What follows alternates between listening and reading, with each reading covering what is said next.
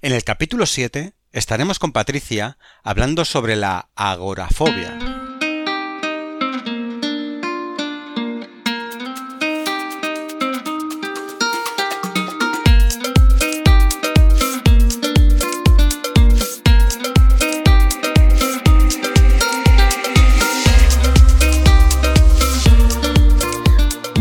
Días a todos. Hoy tenemos aquí con nosotros a, Patricia, como bien sabéis, que es psicóloga sanitaria enfocada sobre todo en población adulta, que trabaja desde las terapias contextuales y es una pieza fundamental de, nuestro equipo de psicología online avanzada eh, que apoya al resto de, los psicólogos de, de la plataforma, supervisa casos. Y nada, bienvenida Patricia, ¿cómo estás? Hola José, buenos días, ¿cómo estás? Muy bien, muy bien. Aquí encantado de, saludarte otra vez y, deseando que hablemos del tema, del tema que, nos traes hoy, que me parece, voy a decirlo así como de película, quizá por mi ignorancia, pero me, porque hoy vamos a hablar de agorafobia. Eso es. Y, claro, a mí eh, este tema desde el desconocimiento absoluto, eh, me, recuerdan muchas series o, películas, pero claro, quizás sea por porque no conozco ningún caso real y, me encantaría que, me desvelaras hoy pues toda la realidad ¿no? que hay detrás de, este problema, que seguramente eh, pues quien lo sufre no lo ve como una película, ¿no? Es, totalmente lo contrario. Así que cuéntanos si quieres, antes de, que empiece yo a preguntarnos pues, exactamente qué es, qué es la agorafobia. vale. Efectivamente, eh, conocemos un poco esto de la agorafobia, ¿no? Pues por lo que nos transmiten ciertas películas, ciertas series, pero bueno, ya sabemos que al final nos muestran solo una parte de, la realidad, ¿no? Y, efectivamente, como comentas, eh, eh, para la persona que lo padece no es una situación realmente agradable, ¿no? Especialmente agradable. Pues sí, José, te comento, verás, desde lo más básico, ¿no? El concepto de agorafobia como tal, fíjate que, que viene del griego, ¿no? Y, lo que significaría sería agora, significa espacio público, y fobia, que significa temor, ¿no? Por lo tanto, un poco la traducción sería eh, temor a los espacios públicos, ¿no? a los espacios abiertos. Eh, sin embargo, eh, la agorafobia es algo mucho más complejo que esto, ¿vale? Porque no solo implica un temor a los espacios abiertos, sino que también se puede dar a los espacios cerrados, a las aglomeraciones de gente, a los transportes públicos. Es decir, al final la agorafobia no solo es un miedo a estar en la calle como tal, sino que al final se acaba convirtiendo en un miedo a la pérdida de control en un miedo a volverse loco, en un miedo a morir. Por lo tanto, fíjate que, es un problema realmente bastante complejo y bastante importante. Madre mía, pero, o sea, entonces puede ser miedo, o sea, a quien le ocurre, le ocurre todas esas cosas o le ocurre alguna de ellas, ¿no? Me imagino que el que tiene miedo a un espacio abierto no lo tiene al espacio cerrado o puede darse las dos opciones o como... Pues como veremos un poquito más adelante, si te parece, al final eh, es un tema demasiado complejo porque se empieza asociando a una situación concreta, este miedo, pero se acaba generalizando a otras situaciones. Entonces, si la persona no recibe tratamiento a tiempo, si no empieza a trabajar en ello, el problema se puede cronificar y se puede extender a muchas áreas de la vida y a muchos contextos. Por lo tanto, efectivamente empieza asociándose a una situación, pero puede acabar derivando en un miedo mucho más generalizado. La salud mental es un tema muy delicado. Muchas veces dejamos pasar cosas que nos complican poco a poco la vida y acudiendo al psicólogo damos un paso en cuidarnos y mejorar nuestro día a día. Psicologiaavanzada.es Terapia online desde el salón de tu casa. Entra en nuestra web psicologiaavanzada.es y pide tu primera sesión gratuita. ¿Y qué te iba a preguntar? Eh, ¿Esto es muy frecuente? ¿Ocurre mucho? Pues verás, lo que ocurre, José, es que em, se produce un primer ataque de pánico, luego lo vemos un poquito más en profundidad, pero se produce un primer ataque de pánico que se acaba asociando a una situación, a un lugar, a un contexto determinado, ¿no? Y, claro, esto es importante porque em, al final eh, siempre que hay un ataque de pánico o la mayor parte de las veces que una persona tiene un ataque de pánico, al asociarlo a la situación en la que esto ocurre, se acaba generalizando y es ahí cuando surge la agorafobia. Es decir, una cosa es el ataque de pánico, pero al asociarse a la situación es cuando surge la agorafobia. Mm. Por lo tanto, es muy probable que una persona que una vez en un momento determinado sufra un ataque de pánico acabe desarrollando un, un patrón agorafóbico, por decirlo así. Fíjate, o sea que todo esto viene asociado o, iniciado por un ataque de pánico. ¿Y nos puedes poner algún ejemplo de ese primer caso de ataque de pánico? ¿Qué, puede ocurrir para que a una persona le ocurra la primera vez este ataque? Efectivamente, existen ciertos factores, ciertas variables que pueden probabilizar o hacer más probable ¿no? el que una persona tenga un primer ataque de pánico. ¿no? Por ejemplo, una persona que tiene una situación de estrés crónico e intenso, ¿no? Oye, pues estrés derivado del trabajo, un pico de trabajo muy fuerte que se mantiene en el tiempo, el meterte en nuevos proyectos profesionales, ¿no? Al final todo eso puede generar un estrés que si se mantiene en el tiempo, al final la persona tiene un nivel de activación muy alto y eso puede acabar derivando en un, en un ataque de pánico, ¿no? También cuestiones hormonales. Eh, bueno, cuando hay una pequeña alteración hormonal, por lo que sea, eh, eso puede desembocar en que la ansiedad esté un poquito más alta y por lo tanto se desencadene un, primer ataque de pánico. También, por ejemplo, el consumir determinadas sustancias, ¿no? Hay una alteración de la conciencia, una alteración a nivel fisiológico que puede derivar en, en esto, ¿no? También personas que tengan cierta predisposición a tener miedo a las sensaciones vinculadas a la ansiedad, ¿no? Si yo me fijo, me estoy fijando mucho en mi cuerpo y, e interpreto las señales de mi cuerpo, oye, que de repente me late el corazón un poquito más deprisa o noto que me falta un poquito el aire y yo ya de por sí tengo un poco de miedo a, todas esas sensaciones, a la ansiedad como tal, ese temor me puede desembocar en, este ataque de pánico. Y también hay otra variable que, es la reactividad fisiológica. ¿Qué significa esto? Significa que hay personas que tienen ya de base en su día a día, por decirlo así, un nivel de activación un poquito más alto de lo habitual. Por lo tanto, generan una mayor sensibilidad hacia las señales de su cuerpo. Es decir, si yo em, es muy habitual en mí que sude mucho cuando me pongo nerviosa, por ejemplo, o que tenga cierto temblor cuando me pongo nerviosa, eh, al final acabo cogiendo un poquito de miedo a tener esas sensaciones, ¿no? Y al final, todas estas variables pueden desembocar en un primer ataque de pánico. ¿Qué es un ataque de pánico como tal, ¿no? Que también sería interesante. Sí, sí, sí. Justo te iba a preguntar ahora que nos explicaras un poco eso, ¿no? ¿Qué ocurre cuando pasan todas esas cosas que dices previas, ¿no? Que tienes esa, ese, y, de repente ocurre el, ataque. Si nos lo puedes, me imagino que el que lo ha sufrido lo sabe, pero la persona que no ha pasado nunca por ello, ¿qué es lo que ocurre? ¿Qué, es, qué, pasa? Pues verás, precisamente la persona que lo ha padecido, que lo ha sufrido, lo sabe, porque de hecho las sensaciones corporales que se producen son tan súbitas y tan repentinas que en la mayor parte de los casos las personas van al médico, van a urgencias porque realmente creen que están teniendo un ataque al corazón, que les está pasando algo grave, algún tipo de, problema cardíaco, ¿no? O sea que, que sí es, no es algo que pase desapercibido, quiero decir.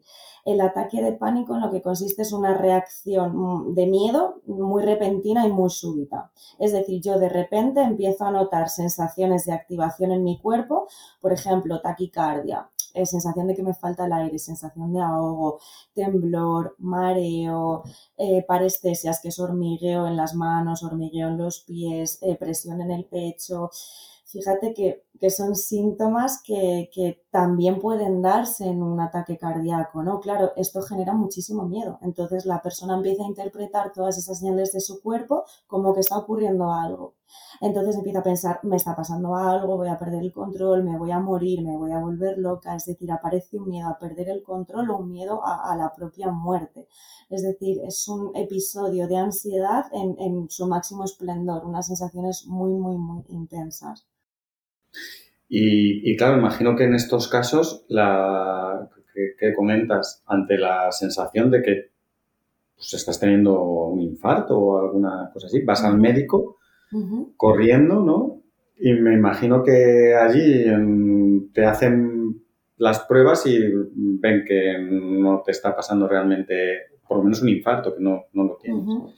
¿no? Y claro, en, ese caso lo que te, te, hacen alguna prueba para ver que estás teniendo un ataque de pánico o se da por sentado que es lo que te está ocurriendo es eso. Realmente, claro, se descartan otro tipo de patologías, sobre todo patologías cardíacas, ¿no? El que te esté dando un infarto, eh, bueno, en fin, todo este tipo de problemas vinculados al corazón como tal. Y una vez se descarta eso, eh, es como que ya eh, se, da por hecho, ¿no? O se entiende que, esa sintomatología es propia de, un ataque de pánico, pero efectivamente, claro, asusta mucho a mm. la persona, ¿no? Ya, ya, claro, claro, no, no, totalmente. Eh, claro, y una vez que se origina este primer eh, ataque de pánico con estas sensaciones, em, ¿qué hace, qué lleva a, que esto se convierta en agorafobia? Vale, te pongo un ejemplo, ¿vale? Imagina que, que, vas en el metro y eh, bueno, pues como decimos, tienes una situación de estrés, eh, has tenido un mal día, estás especialmente nervioso, eh, lo que sea, ¿no? Alguna de estos, de estos factores que comentábamos anteriormente. Entonces tienes un primer episodio de pánico.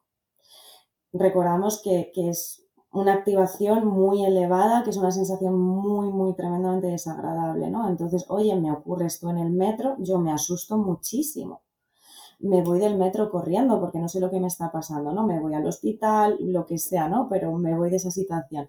¿Qué pasa? Que ahí yo ya he asociado eh, ataque de pánico o sensaciones tan intensas, miedo a perder el control al final, como decíamos, ¿no? Con estar en el metro. ¿Qué ocurre? Lógica y esperablemente yo no voy a querer volver a montar en el metro porque voy a anticipar, voy a pensar que la próxima vez que me monte en el metro me va a pasar lo mismo. Y esta asociación, José, es muy potente y además tiene, tiene un sentido evolutivo, ¿no? Vamos a la época de la prehistoria. Eh, imagina un hombre del paleolítico, ¿no? Por ejemplo, que va andando por la ribera de un río y de repente eh, se encuentra con un mamut que le va a atacar. Que surge miedo, ¿no? Miedo, tensión, una necesidad de huir de ahí lo que ocurre es que eh, esta persona no va a volver a andar por ese mismo sitio, porque ha asociado que en ese lugar del río aparecen mamuts, por lo tanto es un, es un sitio de peligro, ¿no? Se asocia esa respuesta emocional de miedo con el sitio en el que ha sucedido la amenaza, ¿no? Claro, esto a nivel evolutivo es muy importante porque permite a las personas, permitió en su momento a las personas el evitar situaciones de riesgo, el evitar morir al final, ¿no? Entonces todo esto digamos que se plasma en nuestros genes, ¿no? Porque facilita el desarrollo de la especie y entonces a día de hoy tenemos esta capacidad, por decirlo así, de hacer asociaciones tan potentes con que solo se haya dado una situación porque favorece la supervivencia, me permite evitar el peligro, ¿no? Entonces, fíjate lo potente que es esta asociación que con que solo una vez haya tenido un solo ataque de pánico en el metro, se va a desencadenar esta respuesta de temor a que vuelva a ocurrir y por lo tanto voy a evitar montarme en el metro. Qué, interesante. Entonces, eh, estas personas eh, evitan a toda costa, porque, a ver, entiendo que haya, imagínate que es, eh, que te ocurre en, un sitio que puedas más o menos evitar, pero el ejemplo que nos pones del metro es probable que esa persona necesite seguir utilizando el metro eh, probablemente. Entonces, ¿qué ocurre si esa persona vuelve a subirse al, metro aunque lo quiera evitar? Mm, ¿Puede ocurrirle que le dé otro ataque de pánico simplemente por el hecho del miedo que está pensando que le puede ocurrir. Si no le da, mm, esto se suaviza. Cuéntanos un poco qué, podría pasar en, esas, en esos casos. Claro, lo esperable es que la persona trate de evitar lo esperable o lo habitual, quiero decir, ¿no? Es, oye, si yo he tenido un episodio de, miedo intensísimo en el metro, lo más probable es que evite montarme en el metro y que si en vez de ir en metro a trabajar puedo ir en autobús o puedo ir en bici o puedo ir andando o lo que sea, pues prefiera hacerlo de esa forma, ¿no? ¿Qué es lo que ocurre y dónde está el problema? Que esto que hablábamos de asociar, ¿no? De asociar eh, una emoción con un determinado contexto o lugar, es eh, tan potente que ya no es que solo ocurra con que se dé un solo episodio, sino que además se acaba generalizando a otras situaciones. Es decir, aunque yo al día siguiente diga, venga, vale, como, como me da tanto miedo, no quiero que me vuelva a pasar lo mismo, no voy a montar en metro, pero a lo mejor voy andando por la calle y sé que voy a pasar al lado de una marquesina de metro. Yo ya voy a ir tensa, porque voy a pensar, ostras, aunque no me vaya a meter en el metro, ¿y si me da otro ataque de pánico con solo ver el cartel del metro? Yo ya voy a ir tensa. ¿Qué pasa? Fíjate cómo se generaliza esa respuesta de miedo. Ya no es al vagón de metro a estar eh, dentro del metro, sino que ya solo con pasar al lado de una marquesina de metro. Si yo continúo, puedo acabar generalizando esto a una calle como tal o a otro medio de transporte. Es decir, me genera un estado de tensión hacia determinadas situaciones que va a desembocar en que yo cada vez evite más cosas. Al respecto de lo que me comentabas, que, que me parece muy interesante, decías, Claro, y si a la persona no le queda otra, ¿no? Que, coger el metro. Claro, fíjate, imagina dos personas, ¿no? Eh, eh, dos personas a las cuales les ha dado un ataque de pánico en el metro. Una de ellas necesita el metro sí o sí para ir a trabajar todos los días. Y la otra no. La otra solo ha montado el metro esa vez y probablemente no sé, hasta dentro de un mes no tenga que volver a coger el metro. ¿Cuál es más probable que afronte mejor la situación? La persona que tiene que coger el metro todos los días. Porque si al final yo me obligo a exponerme a esa situación, acabo un poco rompiendo esa asociación. Mm. En cambio, la persona que ha tenido un único episodio y no se vuelve a enfrentar a la situación, acaba cogiendo más miedo, ¿no? Si yo evito algo, el miedo se hace más grande, lo veo como más eh, potencialmente peligroso aún. Mm. Sin embargo, hacer esto de enfrentarte a la situación, oye, no es nada fácil, ¿eh? Claro, claro. Hombre, el problema sería que la persona que, vuelve a enfrentarse a la situación eh, lo pasase mal de nuevo. No sé si, si llegando al punto del ataque de pánico, pero si realmente el, paso por allí es un, calvario, imagino que también eh, significará algo, ¿no? Empezar a...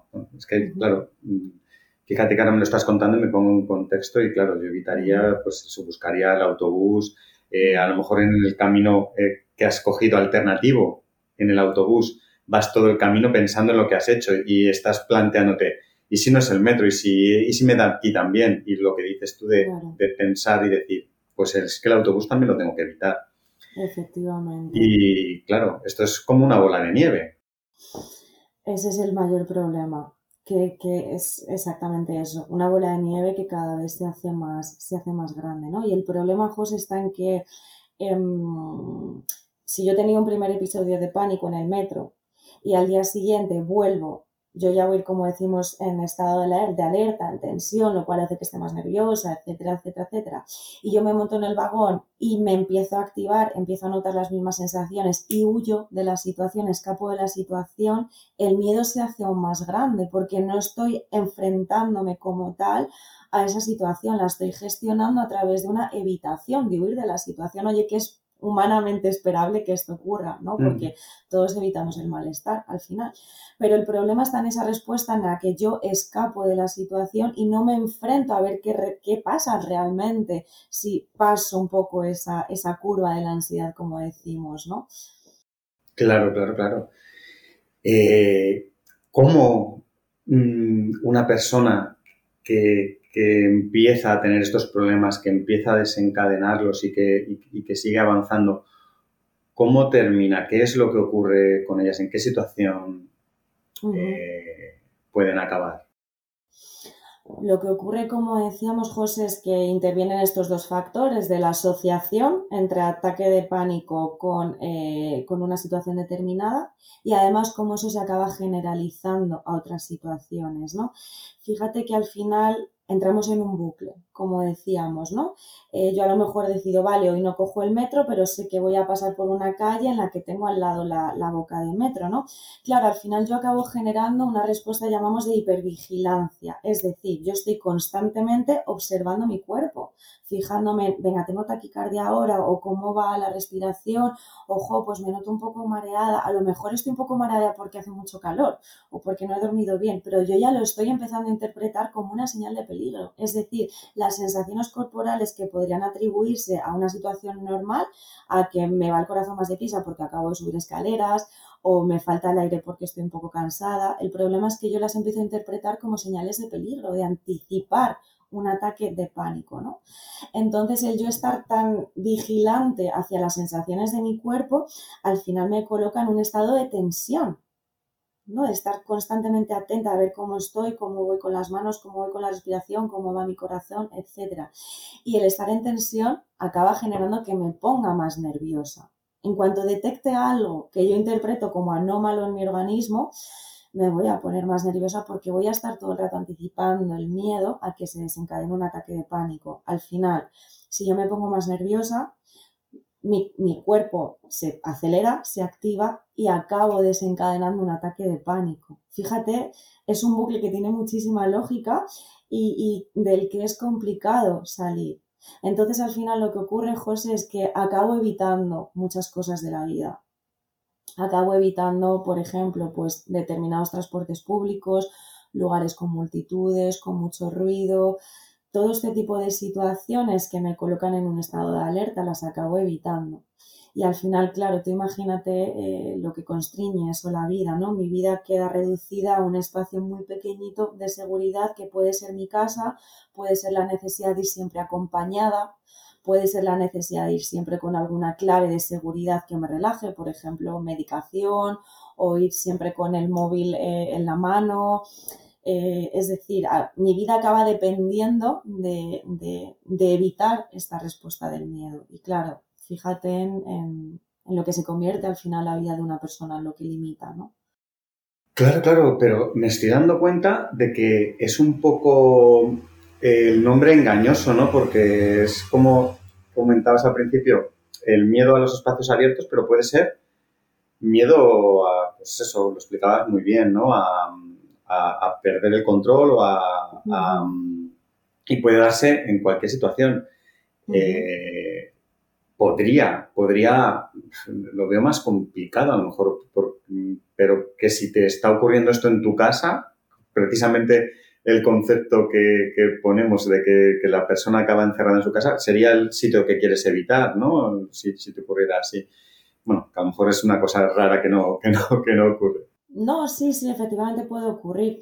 Ahí quizás lo que asociamos son otras, eh, otras eh, señales del contexto, por decirlo así. Imagínate que hay una persona que tiene ataques de pánico y que le dan por la noche. O, o sea, tiene un primer episodio de pánico que le da cuando oscurece.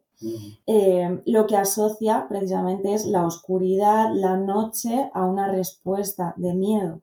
Entonces quizás pueda permanecer en su casa durante el resto del día normal, siga siendo un espacio de cierta seguridad, pero que el problema sea cuando cae la noche o por la mañana. Es decir, acabamos asociando determinados factores o por ejemplo, no sé, después de comer.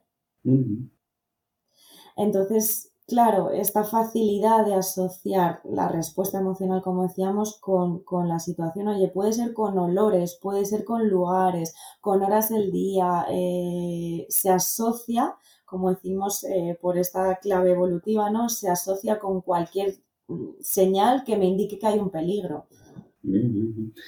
Entonces, eh, me imagino que este problema lo puede tener gente que sufre situaciones muy, muy distintas, ¿no? El que no puede subirse en transportes públicos, el que no puede ir sin compañía, el que mm, habrá casos extremos, ¿no? Que, no salgan ni de su casa y situaciones, eh, pues, pues muy, muy diferentes.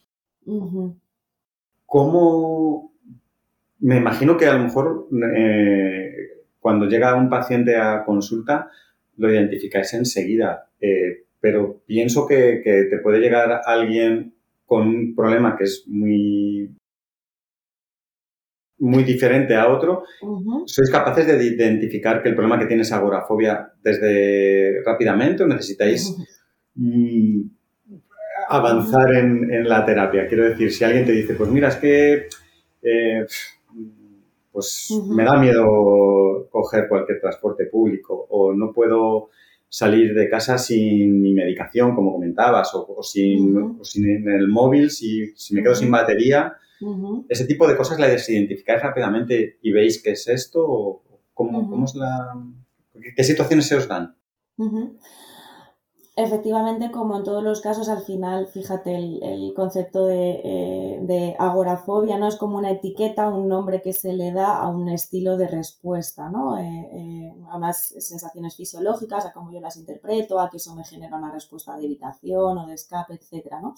Pero al final estas etiquetas nos sirven un poco a los psicólogos para guiarnos pero en realidad cada persona es un mundo, cada persona tiene su propia problemática, su propia casuística, ¿no? Entonces, al final, eh, en la terapia siempre tenemos que, que que analizar la situación particular de esa persona. Eso es algo fundamental, ¿no? El no guiarnos por conceptos generales o por etiquetas diagnósticas así muy generales, sino conocer en profundidad el problema de la persona, de qué forma le afecta particularmente a esa persona, ¿no?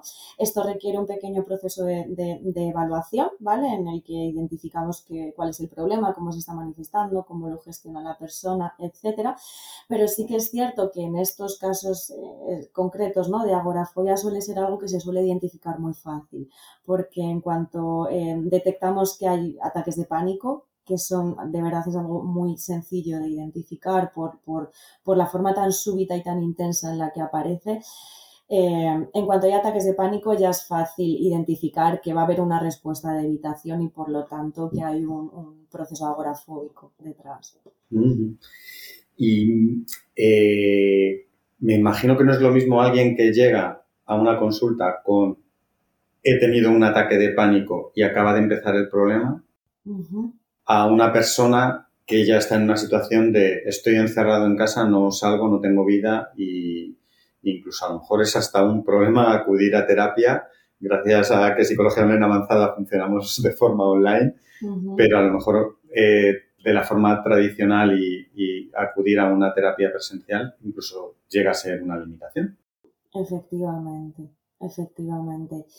Eh, sí, em, la variable un poco del tiempo, de, cómo se va cronificando el problema, es algo eh, bueno, que afecta al, tratamiento, ¿no? Efectivamente no es lo mismo el que la persona haya tenido tres ataques de pánico y acuda casi inmediatamente a, terapia que una persona que ya eh, está bastante incapacitada, ¿no? Por, esto de, la evitación y, de, del escape. Eh, bueno, están en puntos diferentes, ¿no? Y entonces la intervención se adapta al punto en el que esté la persona pero por eso es tan importante el, acudir a terapia en cuanto a este tipo de problemas empiezan a aparecer, porque cuanto antes empecemos a trabajar, eh, bueno, podemos facilitar o, agilizar todo el proceso, ¿no? Y efectivamente, el problema está en que si dejamos que esto eh, se cronifique en el tiempo, puede ser incluso problemático el hecho de acudir a terapia presencial, ¿no? Porque, claro, la persona eh, tiene asociado, tiene tan generalizada esa respuesta de miedo que tiene incluso dificultad para salir de casa. Estamos hablando de casos muy extremos, esto no siempre ocurre así, ¿no? Pero hay casos en los que esto ocurre. Entonces, efectivamente, eh, es bastante complicado en estos casos. Se puede trabajar, pero es complicado. Y te iba a preguntar, porque hay cosas o problemáticas por las que de una manera u otra todos vamos a pasar a lo largo de nuestra vida. Por un duelo, por bueno, pues situaciones que, que, podemos vivir todos. Em, y estos, estas situaciones bueno, pueden, puede ayudarte a acudir a terapia o, o no. Mm, todos los que hemos pasado alguna vez por, por, un duelo, hayamos pasado por terapia o no, la podemos haber necesitado o no. Eh, lo, hemos vivido, pero en un caso como este de agorafobia, sin acudir a terapia, puedes eh, ser capaz de una persona sola mm, sobrellevarlo, no sobrellevarlo, sino avanzar y resolver el problema o la única forma de poder volver a tener una vida normal es acudiendo a terapia. Muy buena pregunta. Como te comento, depende de, esa respuesta de escape. Si yo empiezo a meterme en ese bucle de evitar situaciones, es como un torbellino, ¿no? Que, desde el centro es muy pequeñito, pero se va haciendo cada vez más grande, ¿no? Eh, si yo entro en ese bucle, es complicado escapar de él, en ese bucle de evitar por una parte, y de, em, de, estar hipervigilante hacia mis propias sensaciones corporales, ¿no? de estar constantemente atenta a, las, a los indicios de peligro que, que, se puedan dar en mi cuerpo. Realmente si yo me enredo, como te comento, en este bucle, es complicado salir de él, ¿no? Eh, depende de muchos factores. Como decíamos, si yo al final tengo que coger el metro todos los días porque tengo que ir a trabajar y no existe otra alternativa o, otras alternativas son inviables o son más problemáticas, al final me tengo que enfrentar a esa situación sí o sí. Entonces, de forma quizás un poco natural, el enfrentarme yo a esa situación y por lo tanto que no haya una respuesta de escape me facilita el que esto sea algo puntual y que de forma natural se extinga o desaparezca esa sensación de alerta, de miedo, ¿no? Em, pero claro, como ya decimos, depende de esta respuesta de escape, de, si eh, yo puedo evitar la situación o no, de si decido enfrentarme a ella, depende un poquito de esto. Claro, claro. Eh, ¿Qué podríamos decirle? No sé si el entorno de la persona que sufre esto puede hacer algo. ¿Hay alguna, algún consejo que se le pueda dar a la familia o a los amigos de, alguien que sufre agorafobia para que puedan ayudarle de alguna manera? Ya. Pues mira, en primer lugar, José, como siempre, comprender a la persona, ¿no? Comprender que realmente eh, la persona no está decidiendo mm, no salir de casa o no ir al teatro por capricho, por eh, por lo que sea, sino que es que realmente tiene asociada una respuesta de, pánico, de miedo intenso, ¿no?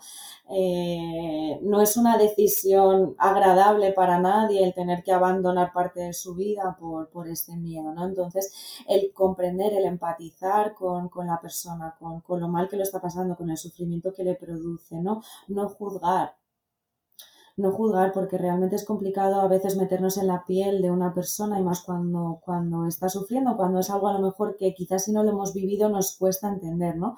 Precisamente como no lo hemos vivido tenemos que tratar de hacer este ejercicio extra de empatía con, con la persona, ¿no? También respetar el ritmo, ¿no? Preguntar abiertamente a la persona, oye, ¿qué necesitas? ¿En qué puedo ayudarte? Eh, ¿Cómo podemos eh, gestionar esto? ¿no? Preguntar por las necesidades que tiene la persona y adaptarnos al ritmo que ella necesite, ¿no? Oye, pues entiendo que, que ahora mismo para ti es inviable ir al teatro. Bueno, ¿qué otra alternativa podemos buscar que no sea ir al teatro, ¿no? Em, paralelamente eh, es necesario, como ya decimos, cuando esto se cronifica, cuando entramos en este bucle, en este bucle que la persona vaya a terapia, ¿no? Pero por parte de, las personas más allegadas o cercanas, eh, es esto lo que podrían hacer un poco, ¿no? En cuanto a la actitud en la que, con la que se enfrentan a la situación o a la persona.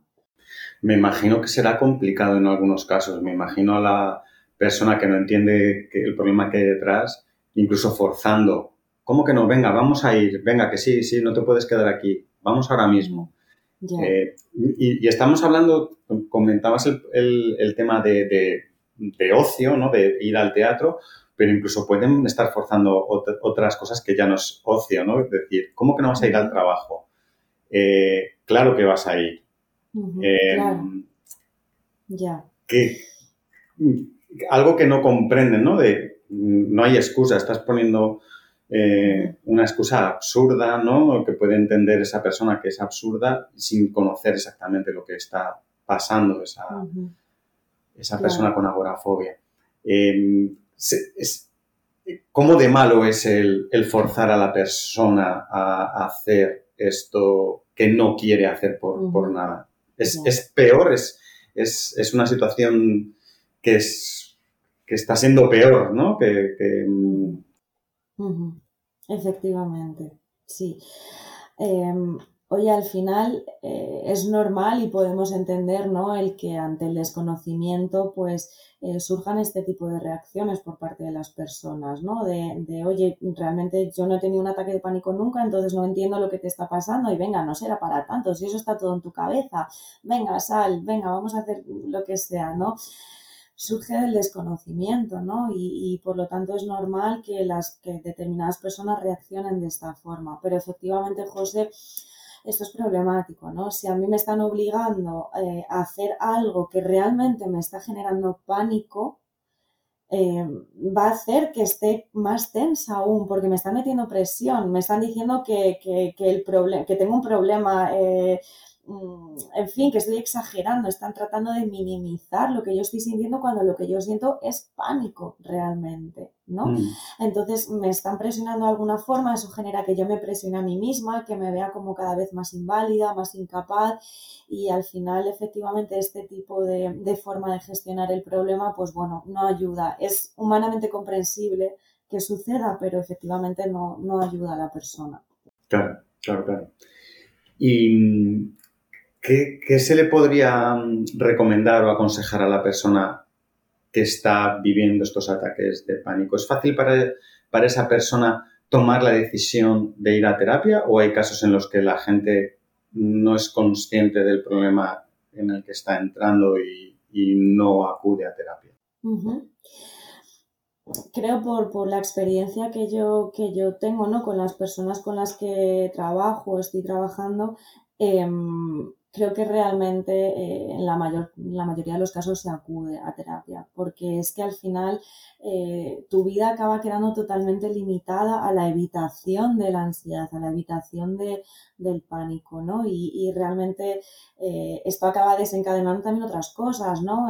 un bajo estado de ánimo, problemas relacionales, ¿no? En las relaciones de pareja, en me distancio de mis amistades, Em, en fin, eh, cronificarse eso acaba generando otros problemas, ¿no? Entonces, normalmente las personas acuden a terapia eh, o por las propias consecuencias que está teniendo su situación o por, o por la propia situación en sí cuando se está llevando a cabo, ¿no? Em, como decimos, es fundamental que en cuanto la persona eh, está detectando que está entrando en este bucle, acuda lo antes posible a, terapia para que no se cronifique el problema, para que no se enquiste. Entonces, eh, mi mayor recomendación puede ser esa, ¿no? El, oye, si esto te está ocurriendo, si notas que, que que esto se está generalizando, que, estás empezando a coger miedo de cosas que antes no tenías, que estás empezando a evitar, oye, acude a terapia porque es algo realmente eh, que se puede trabajar y que cuanto antes lo hagamos, mejor, ¿no? Al final, eh, el objetivo es que la persona recupere su vida, que tenga una vida con valor, una vida valiosa y, hay veces que es complicado eh, retomar esta vida, por lo tanto, acude a terapia y, piensa en ti, date valor, ¿no? Y, vamos a trabajar en esto que se puede hacer. Genial, genial. Eh, me, ha, me, has aclarado un montón de cosas. Eh, empezábamos, eh, no sé, para mí esto era, era un, problema, como comentaba, un poco así de, película y fíjate que, que, hemos visto que puede ser bastante más, más normal y, lo tenemos identificado con cosas, o yo por lo menos por mi desconocimiento lo tenía así asociado. Y me ha parecido súper interesante ver que, bueno, que todos estamos expuestos a una cosa así, que podemos em, de repente tener ese origen con un ataque de pánico sin, sin darnos cuenta por situaciones que que pueden estar en la mano de todos de situaciones de estrés y de todo este tipo de cosas que comentas y que, fíjate, ¿hay algo más que quieras decir que se nos haya podido escapar sobre, sobre esto antes de terminar o, crees que lo hemos conseguido contar todo más o menos? A mí me, ha, a mí me has aclarado, ya te digo, muchísimo el, tema creo que, bueno, que hemos tocado un poquito todos los, eh, todos los palos, por decirlo así, ¿no? Eh, bueno, espero que, esto pueda ser de ayuda para alguien si nos está escuchando, ¿no? Que se pueda sentir identificado con, con esto y al final, como siempre, es un poco la idea de, dar importancia también a nuestro cuidado en cuanto a salud mental, ¿no? El atendernos, el escucharnos, el prestarnos atención y el, oye, si en algún momento de nuestra vida detectamos que hay algo que queremos cambiar, que sentimos que no nos encontramos bien, pues el, bueno, el darle valor a esto, al igual que vamos al médico, vamos al fisioterapeuta, al dentista, ¿no? Pues al final eh, eh, dar ese valor a nuestra salud mental. Claro que sí. Pues, oye, Patricia, muchísimas gracias y espero que coincidamos prontito otra vez y nos eh, hablemos de otro tema tan apasionante como este. Estupendo, encantada, José. Un placer como siempre. Un saludo. Un saludo. La salud mental es un tema muy delicado. Muchas veces dejamos pasar cosas que nos complican poco a poco la vida y acudiendo al psicólogo damos un paso en cuidarnos y mejorar nuestro día a día. Psicologiaavanzada.es Terapia online desde el salón de tu casa. Entra en nuestra web psicologiaavanzada.es y pide tu primera sesión gratuita.